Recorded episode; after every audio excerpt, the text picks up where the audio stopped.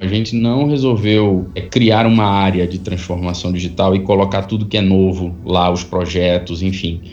O que a gente acredita aqui na essência é que transformação digital é uma missão de todos na organização e que todo mundo tem que trabalhar junto nessa agenda. Então, na verdade, o que a gente percebeu foi que a gente precisava fazer duas coisas. Um era dotar a organização dessas capacidades e dois, orquestrar a agenda. A gente precisava de algum nível de coordenação central para que esses movimentos acontecessem, mas de fato esse movimento acontece na ponta. Ele não acontece de forma central. É quase que como você centralmente desse estímulos para que a organização vá reagindo e vá executando isso na ponta dentro dos seus processos de negócio. Esse podcast tem o objetivo e o propósito de celebrar o empreendedorismo e a inovação, mas de uma maneira diferente.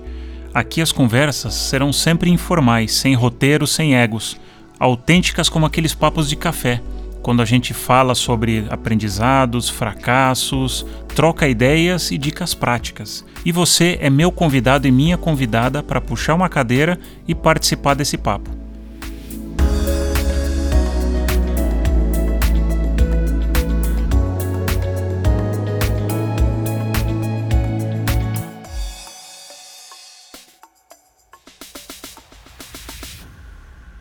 Nesse episódio, o papo é com o Silvio Veloso, pernambucano, formado em Ciência da Computação pela Universidade Federal de Pernambuco e com MBA pela Fundação Dom Cabral. Tem passagens pela TV Globo, Diageo, Unilever e IBM e, desde o final de 2018, atua como diretor de tecnologia, impulsionando a transformação digital na Kimberly Clark. Putz, que legal, Silvio. Obrigado pelo papo. Imagina, Vaca, um prazer bater esse papo com vocês aqui hoje. Conversar mais sobre transformação digital, que é um tema que eu gosto tanto. Vamos começar, Silvio, até para quem não te conhece te conhecer. Se formou em ciência da computação, depois teve passagens aí por business bem diversos. TV Globo, Diageo, Unilever, IBM. Conta um pouco essa tua trajetória. Como é que você acabou parando em transformação digital? Como é que esse caminho te levou para esse desafio?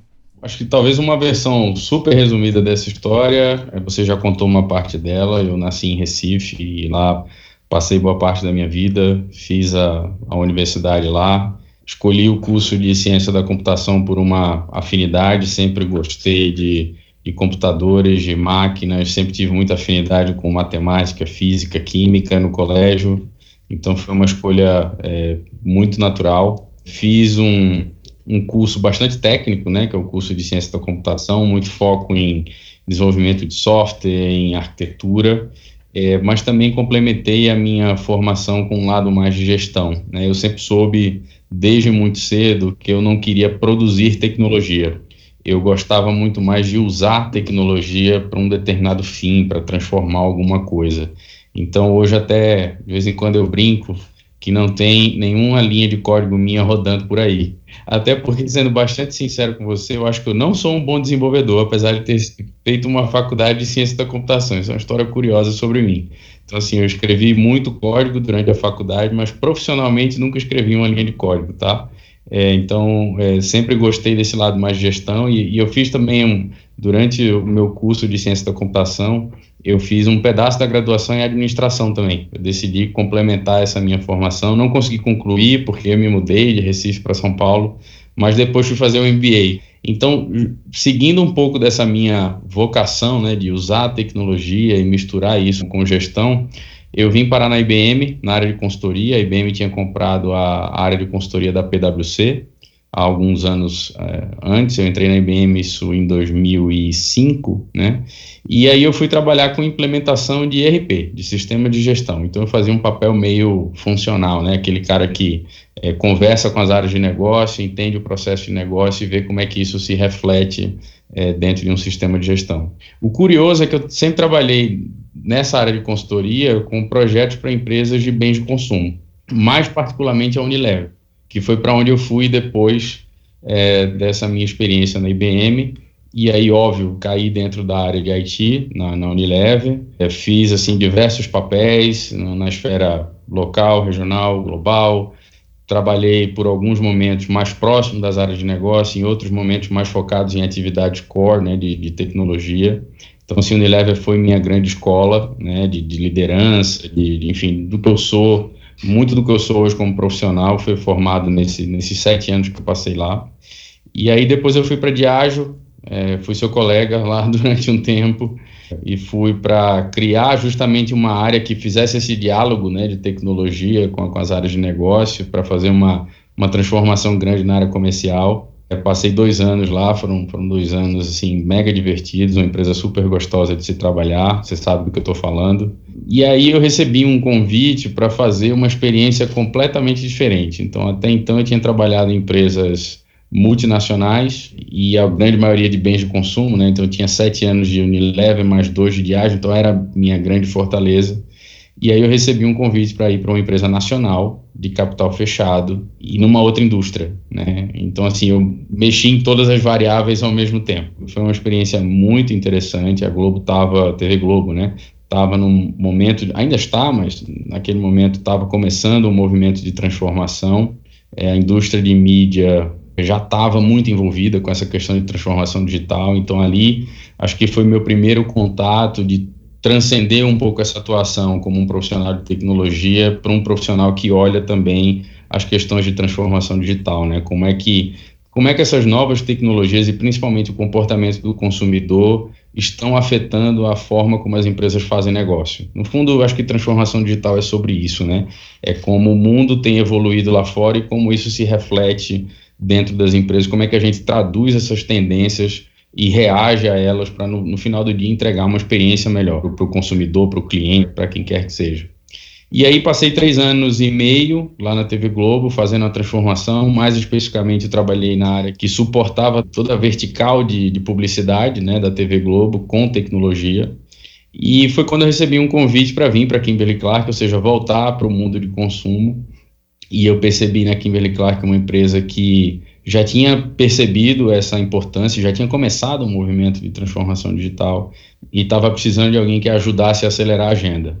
Então aceitei o convite, vim, estou é, há quase três anos aqui e acho que eu tenho muita identificação com o que é a Kimberly Clark como essência, né? Uma empresa que tem como missão é, entregar aquilo que é essencial para uma vida melhor e com valores assim muito claros que se identificam muito com os meus valores. Então, assim, me sinto muito confortável e muito feliz trabalhando aqui hoje e principalmente fazendo o que eu faço, né? Tecnologia e transformação digital, que é mais gostoso ainda. Então, assim, acho que não foi um resumo tão curto assim, mas essa é a minha história. Mostra que, primeiro, não é uma história linear como é o mundo hoje, porque o mundo não é mais linear. Né? Então ele dá voltas, ele nos apresenta surpresas.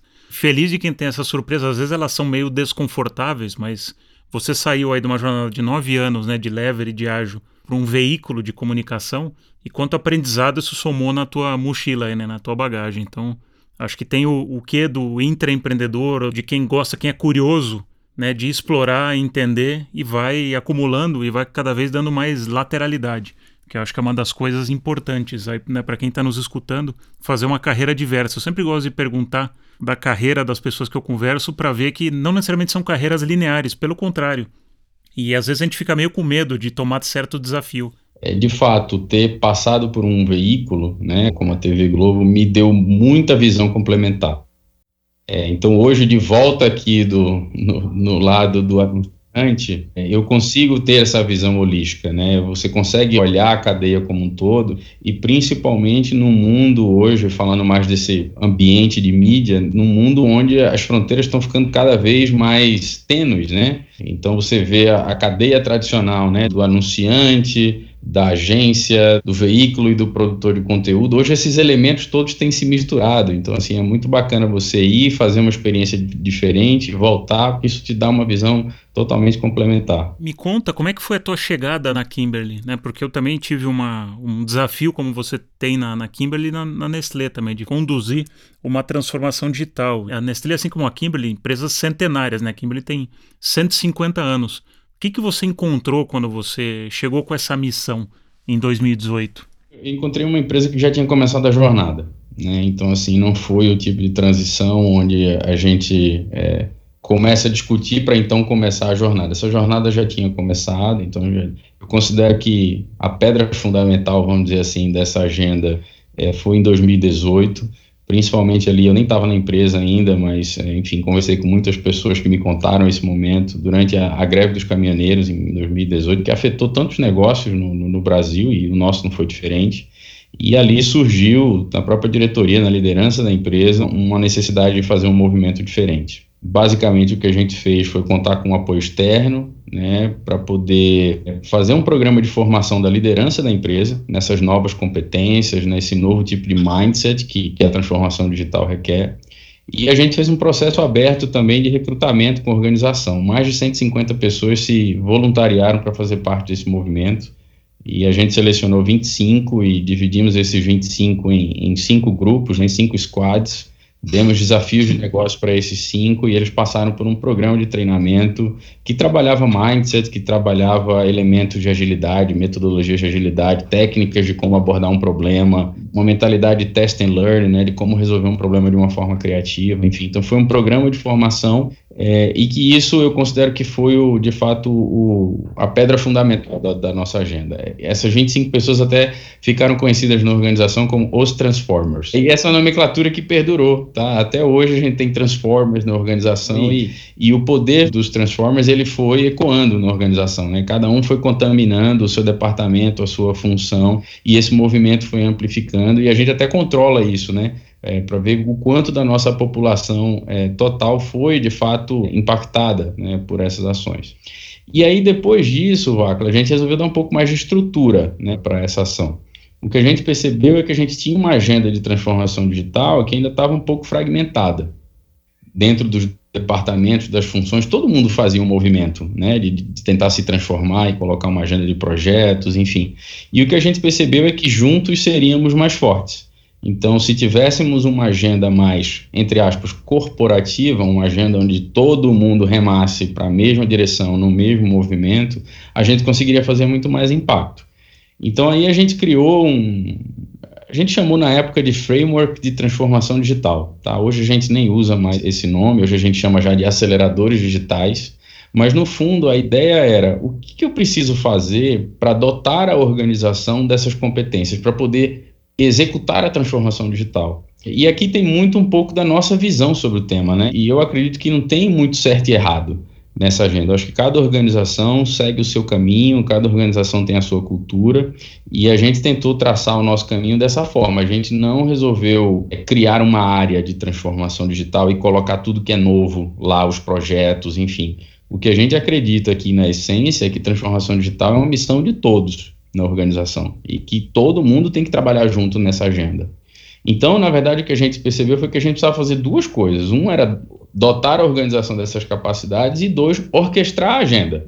A gente precisava de algum nível de coordenação central para que esses movimentos acontecessem, mas de fato esse movimento acontece na ponta. Ele não acontece de forma central. É quase que como você centralmente desse estímulos para que a organização vá reagindo e vá executando isso na ponta dentro dos seus processos de negócio. Então, foi isso que a gente fez, a gente estruturou esse framework em cinco pilares, vou te descrever aqui rapidamente, depois se quiser a gente fala mais sobre eles. O primeiro deles, assim, o começo de tudo é mindset. Então, assim, se você não mudar o mindset, vai ser muito difícil você dar os passos seguintes da jornada. O segundo, vamos dizer assim, influência digital. Então, como é que a gente dota a organização dessa fluência nessas novas competências digitais para operar nesse mundo novo? O terceiro é agilidade. Então, como é que eu transformo partes da organização para operar de uma forma mais ágil, com metodologias? E aí a gente tem vários tons disso, né? Você tem o Squad, que segue o Scrum de uma forma mais purista, você tem só um time funcional que se junta para resolver um problema. Então, você tem diversos tons aí de, de agilidade.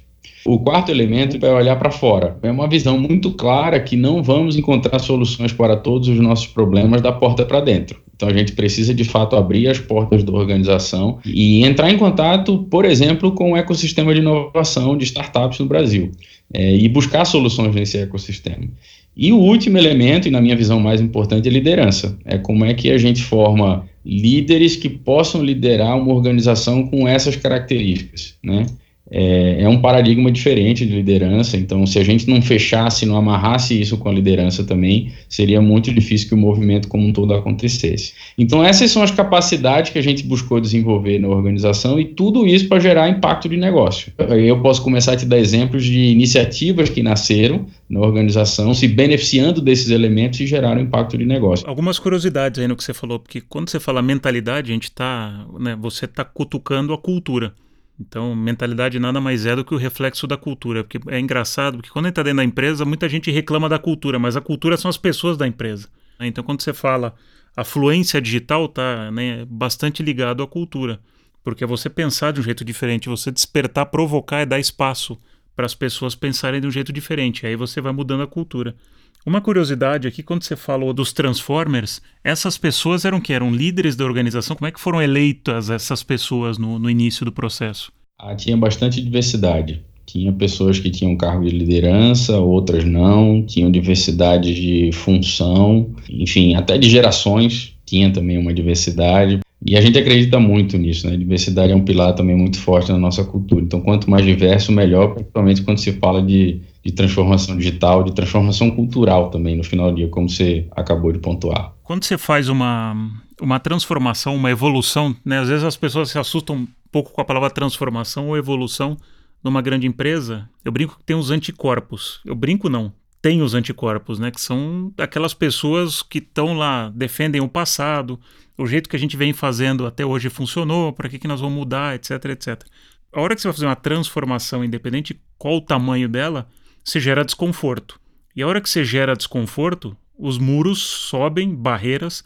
Como é que foi isso? Como é que você foi identificando isso no, no caminho e vencendo essas barreiras? Conta um pouco sobre isso. Bom, acho que tem um primeiro elemento aí, Pacla, que é patrocínio, né? Patrocínio da liderança. Né? Então, essa sempre foi uma agenda da liderança da organização, aí do, do CEO, é, propriamente falando, e dos membros da diretoria. Então, assim, tinha um suporte já é, da alta liderança da organização, o que, o que te dá muito mais respaldo, né, para conduzir essa mudança. Acho que a segunda coisa que a gente fez foi focar nas pessoas que, que queriam de fato começar a mudança. Quando você olha a curva, né? Você sempre tem aqueles caras que adotam as mudanças de, de forma antecipada e estão ávidos pela, pela, mudança, e depois isso vem como uma onda atingindo é, é, o resto da organização, vamos dizer assim. Então a gente sempre fez as coisas aqui fazendo chamamentos, assim, para voluntariado mesmo. Então, assim, os Transformers foram um exemplo disso. Depois, no momento seguinte, que eu não, não citei no, no, timeline que eu te contei, mas teve um momento, quando a gente criou aquele framework, a gente falou assim: puxa, a gente precisa de gente para poder empurrar esse framework, né, para poder criar as iniciativas de cada pilar e liderar e executar. Enfim, é, a gente precisa ter massa crítica, né, gente querendo fazer isso.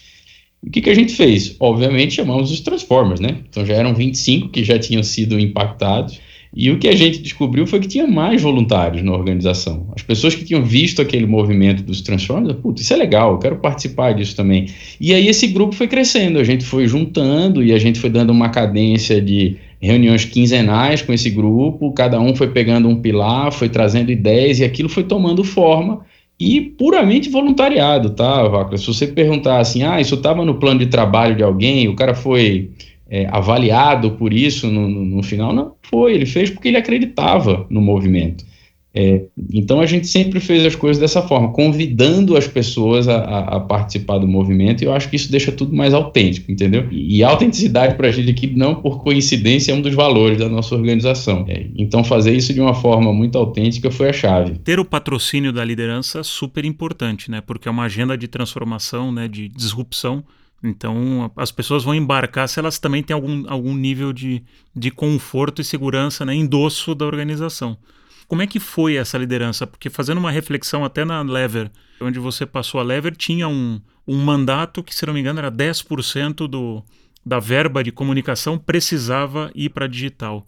Eu lembro na, na Diageo, na época que eu estava, a gente determinou que pelo menos uma ação as pessoas tinham que fazer digital por ano, para pelo menos forçar, entre aspas, ou empurrar as pessoas a, ó, tá tudo certo, você pode tomar o risco, se der errado, a gente aprende, a gente corrige, mas alguma iniciativa você tem que fazer. Teve alguma coisa da liderança que impulsionou também nessa direção? Ou foi bem soft, como você falou? Teve sim. É... Eu acho que a primeira parte foi a própria liderança fazer parte daquele movimento dos Transformers. Né? Então eu não, não comentei, mas os cinco grupos que se formaram tinham um dos membros da alta liderança como sponsor. Então, acho que esse já é um, um movimento, né?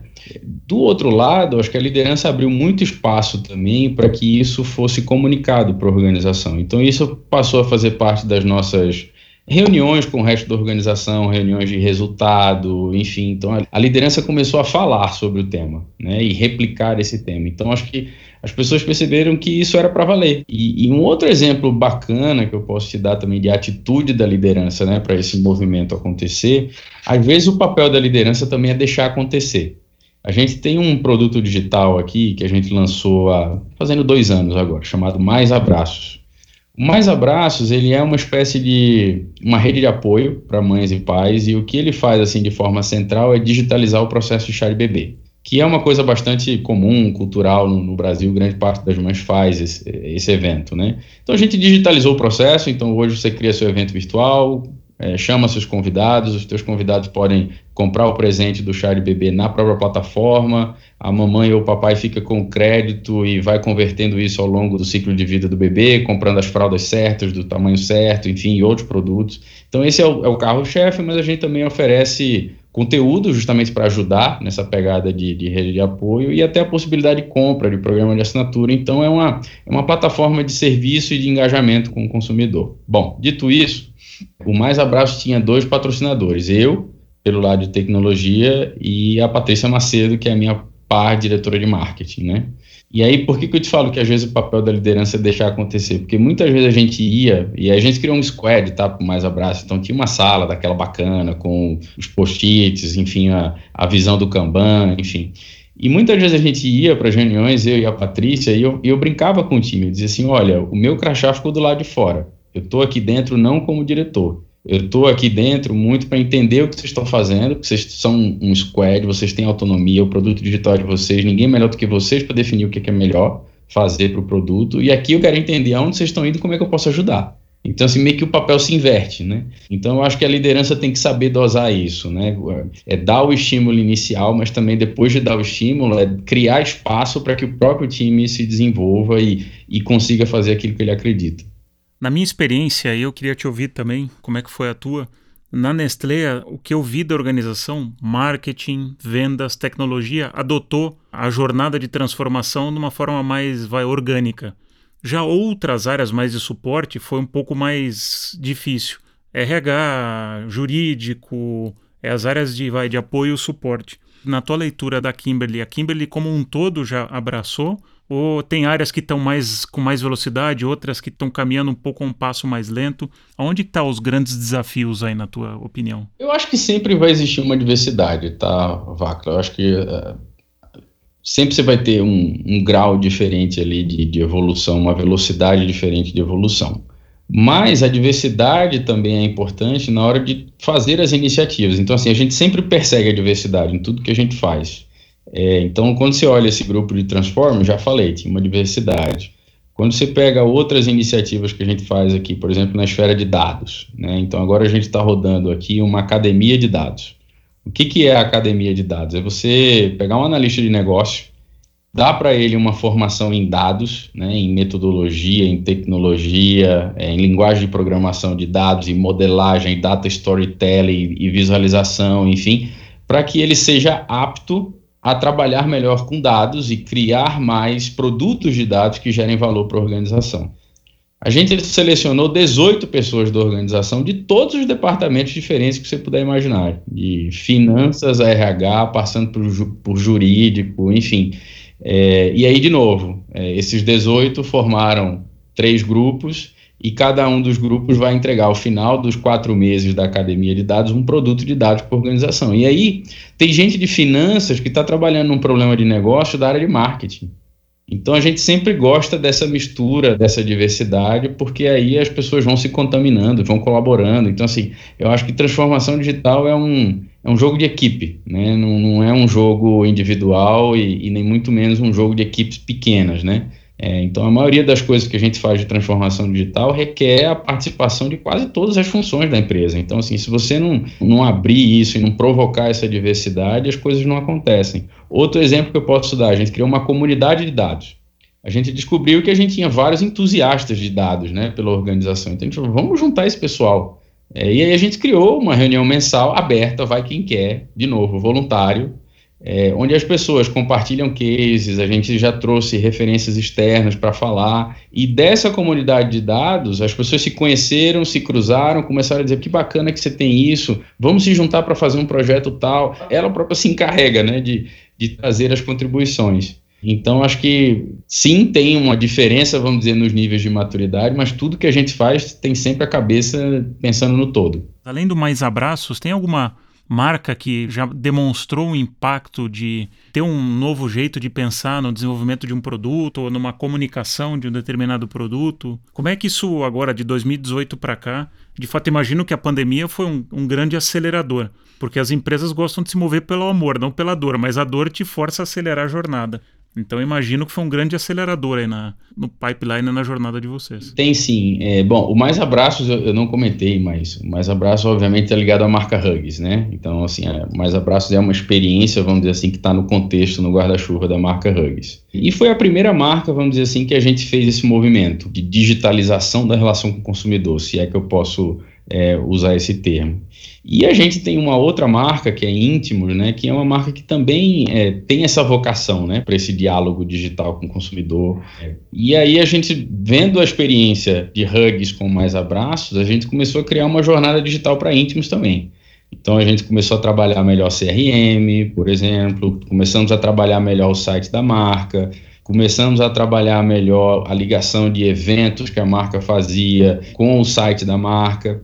Esse movimento acontece né, de forma orgânica. Não, e as marcas se colocando a serviço das pessoas, né, que é uma grande mudança no centro de gravidade daquela marca no pedestal, todo mundo vem me comprar, versus eu estou a serviço das pessoas, dos consumidores. É, e no fundo, Vaco, a gente cria essas plataformas é, exatamente pelo que você falou, é para criar uma ponte de relacionamento com o consumidor, para poder entender melhor a jornada e no final das contas reabastecer a nossa cadeia de conhecimento e de desenvolvimento de produto para desenvolver um produto melhor para esse consumidor, né? Então a gente entrega um serviço, além de tudo, e ainda aprende sobre o comportamento do consumidor para poder servi-lo melhor no final do dia, né? Como é que vocês estão fazendo? Porque isso, isso é também um ótimo ponto, né? Com a expansão de e-commerce, de canais digitais, como é que vocês estão fazendo para transformar esses dados em informações, informações em insights? Vocês estão processando tudo isso dentro de casa? Vocês usam parceiros? Como é que vocês estão fazendo isso? Isso eu acho que é um grande desafio. Agora, porque dado não falta. O problema é como é que a gente transforma isso em insights, né? Bom, tem de tudo, tá, Vaca? Acho que depende muito do exemplo que a gente olha, né? Certamente a gente tem sim uma rede de parceiros, como eu falei, não dá para fazer tudo sozinho, né?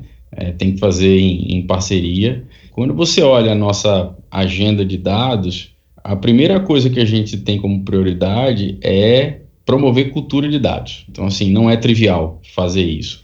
Então, promover cultura tem a ver com governança de dados, tem a ver com a liderança, falar sobre dados, falar sobre como utilizar, entender como é que os dados são organizados e compilados de forma geral um insight. No final, a gente entende aqui que dados é, são meios, dados não são fins. Né? O fim, de fato, é a decisão que você toma com o dado. Né? É o que você faz para gerar impacto no seu negócio com os dados. A nossa segunda prioridade em dados é democratizar. Pode parecer um pouco clichê, mas de fato, se as pessoas não se sentirem empoderadas é, para usar os dados, não vai ter muito valor.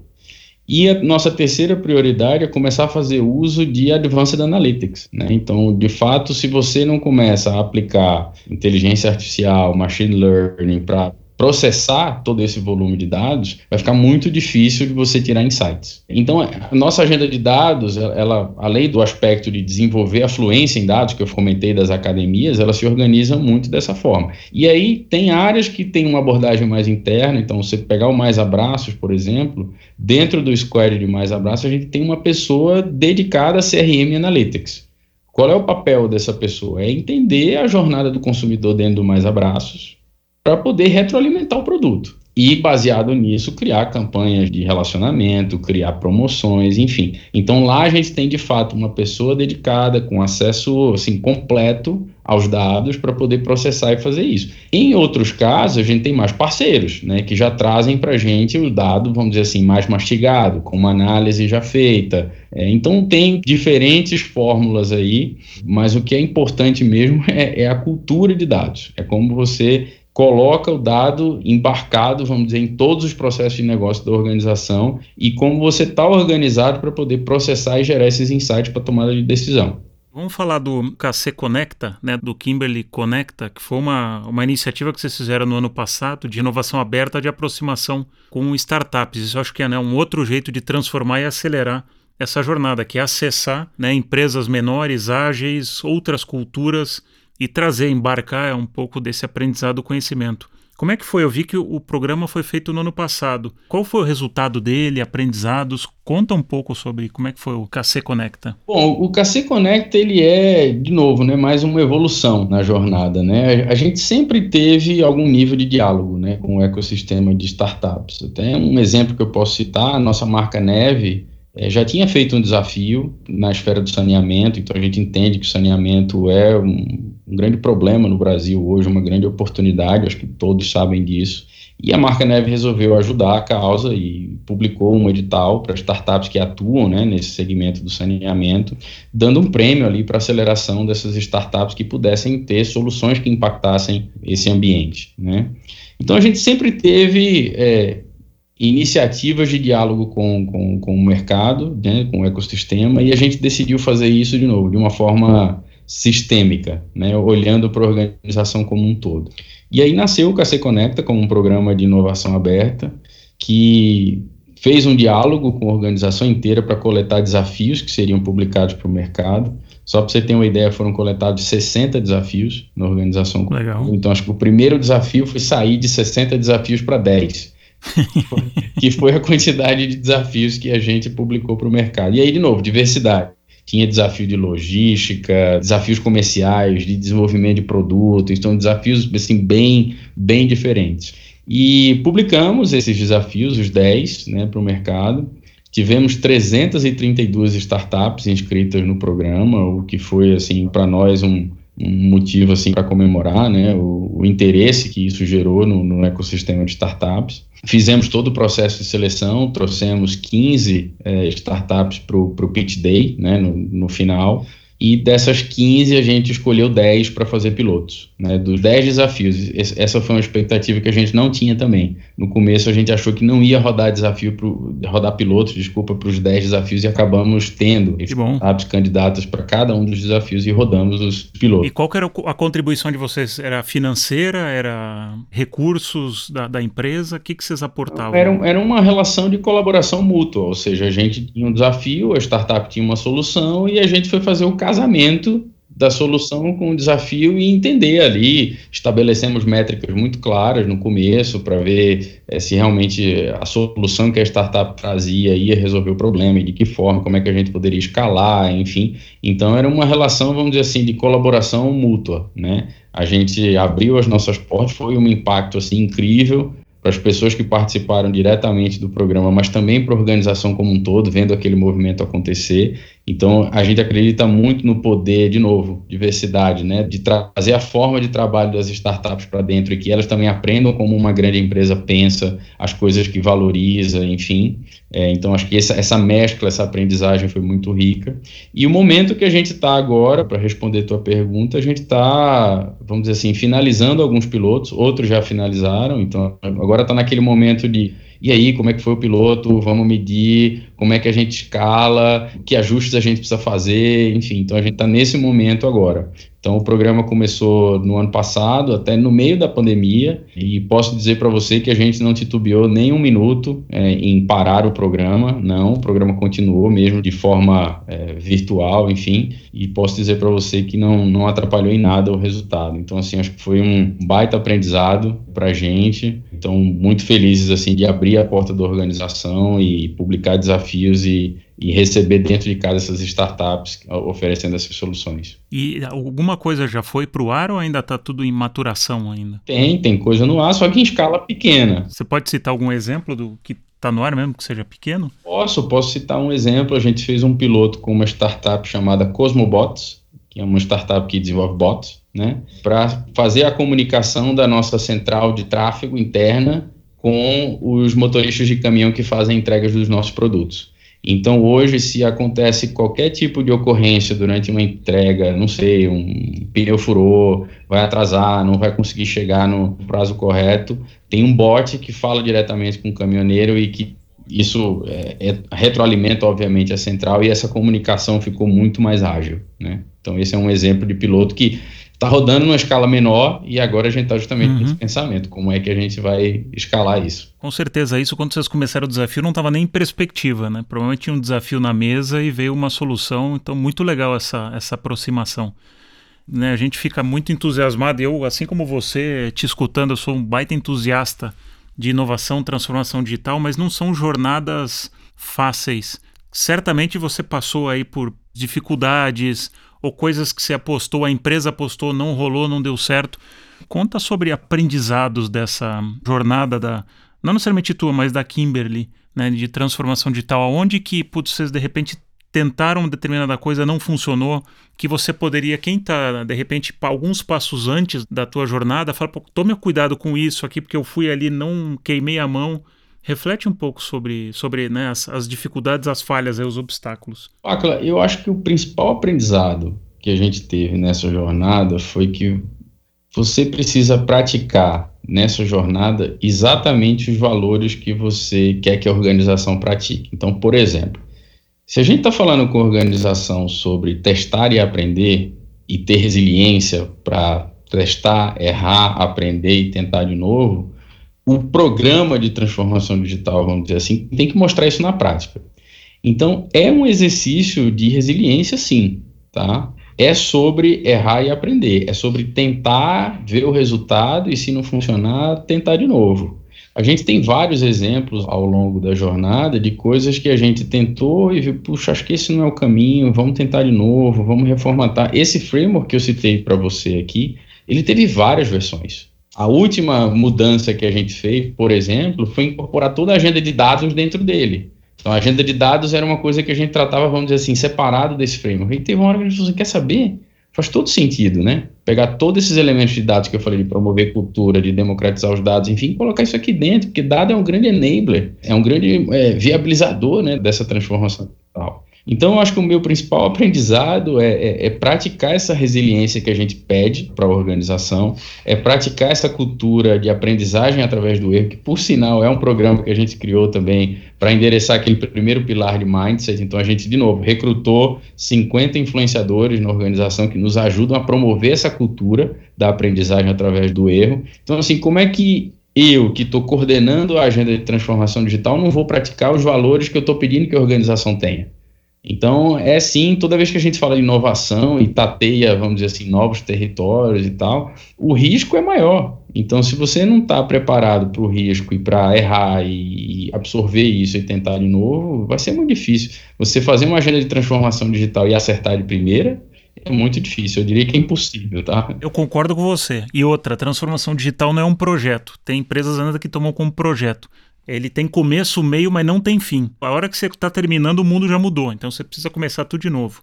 Então não pode ser encarado como um projeto. É, uma, é um processo contínuo né, de aculturamento, de, de cultura de empresa, de transformação. É líquido. E para a gente terminar, o que está na tua cabeça hoje como os principais desafios agora daqui para frente? Né, a gente, como falou, a gente está vivendo um mundo agora de muita aceleração tecnológica, as empresas se moveram de. Né, vocês aceleraram inovação, e-commerce, né, a própria transformação digital.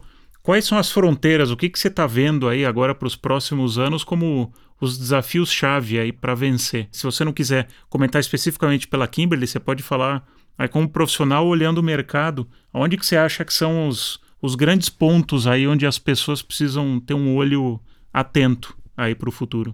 E hoje, quando a gente fala futuro, é, é um ano, né? Não é mais. Quem pensou cinco anos, cara, não dá. Não dá mais. É, esse talvez seja um primeiro ponto, né? É continuar aberto à mudança, à, adaptação. Né? Eu acho que se você não tem o seu radar constantemente ligado e se você não está preparado para desaprender algumas coisas, reaprender outras e aprender também outras, eu acho que vai ser difícil, né? É, eu diria que hoje, Vacla, a gente está num momento aqui de acelerar essa agenda toda, que eu te falei, não é pouca coisa, né? Então a gente está muito focado em acelerar é, essas iniciativas.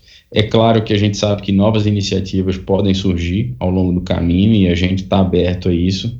Mas eu acho que transformação digital é também sobre suor, sabe? Acho que tem o momento de pensar, de arquitetar, de criar agenda, mas eu diria que tem que ser 80, 90% do tempo executando, né? É, então, por exemplo, Mais Abraços tem lá um backlog de coisas que a gente precisa entregar, funcionalidades novas, serviços novos que a gente quer fazer para o consumidor. Tem muita coisa que a gente já botou, vamos dizer assim, na rua, né? Que já está na agenda, que já está em execução e que a gente precisa acelerar. Tem os pilotos do KC Connect agora para a gente decidir como é que nós vamos escalar, enfim. Então, eu diria assim que, até para concordar com você que hoje fica muito difícil planejar por longo prazo, eu diria para você que nos próximos 6 a 12 meses a gente vai estar tá focado em executar aquilo que a gente já plantou. Boa. É isso aí. É isso aí. Jogou o chapéu, agora vai atrás dele. Tem que fazer acontecer. Putz, Silvio, obrigado pelo papo. Espero que quem está escutando tenha aprendido, assim como eu aprendi, dois entusiastas aqui de transformação, de inovação, de fazer as coisas diferentes, mais do que tudo, né? Trocar o medo pela curiosidade porque ninguém disse que a gente não tem medo de fazer as coisas, todo mundo tem. Porque quando você está no território novo, você tem medo. Mas tira esse chapéu e põe o chapéu da curiosidade. Né? E que bom que né, você conseguiu pegar uma organização no momento que deu espaço para essa curiosidade, abriu o caminho, convidou as pessoas, que é o que você falou. Acho muito legal isso. Porque em empresas que eu já passei que tentaram impor essa agenda, ela não necessariamente ela é bem aceita, ela, ela gera muita fricção. Na hora que você convida as pessoas, e vem de uma forma mais voluntária, mas com todo o apoio, e aí imagino que em algum momento é, modelos de remuneração e outras coisas também vão ter que ajudar a acelerar essa jornada, é muito mais produtivo, tanto para a empresa como para as pessoas. Você cria um clima mais favorável para uma boa transformação. Com certeza, Vaca. Assim, é, a minha experiência mostra que a gente não pode é, menosprezar o poder do, do orgânico. Então, eu te falei no começo do papo que a gente precisava criar uma área central, né, para dar o estímulo. E a gente queria que a organização reagisse. Então, assim, hoje eu vejo que a organização reagiu.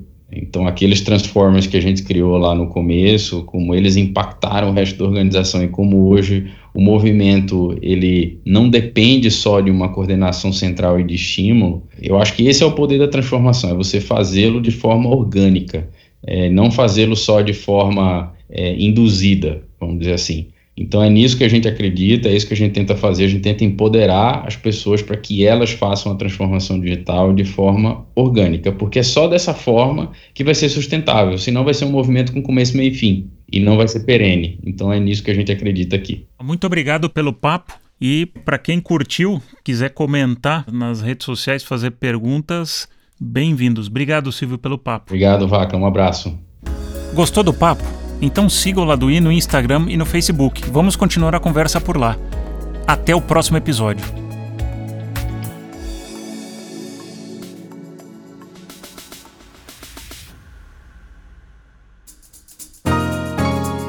Esse podcast é uma produção em parceria com a Audioria.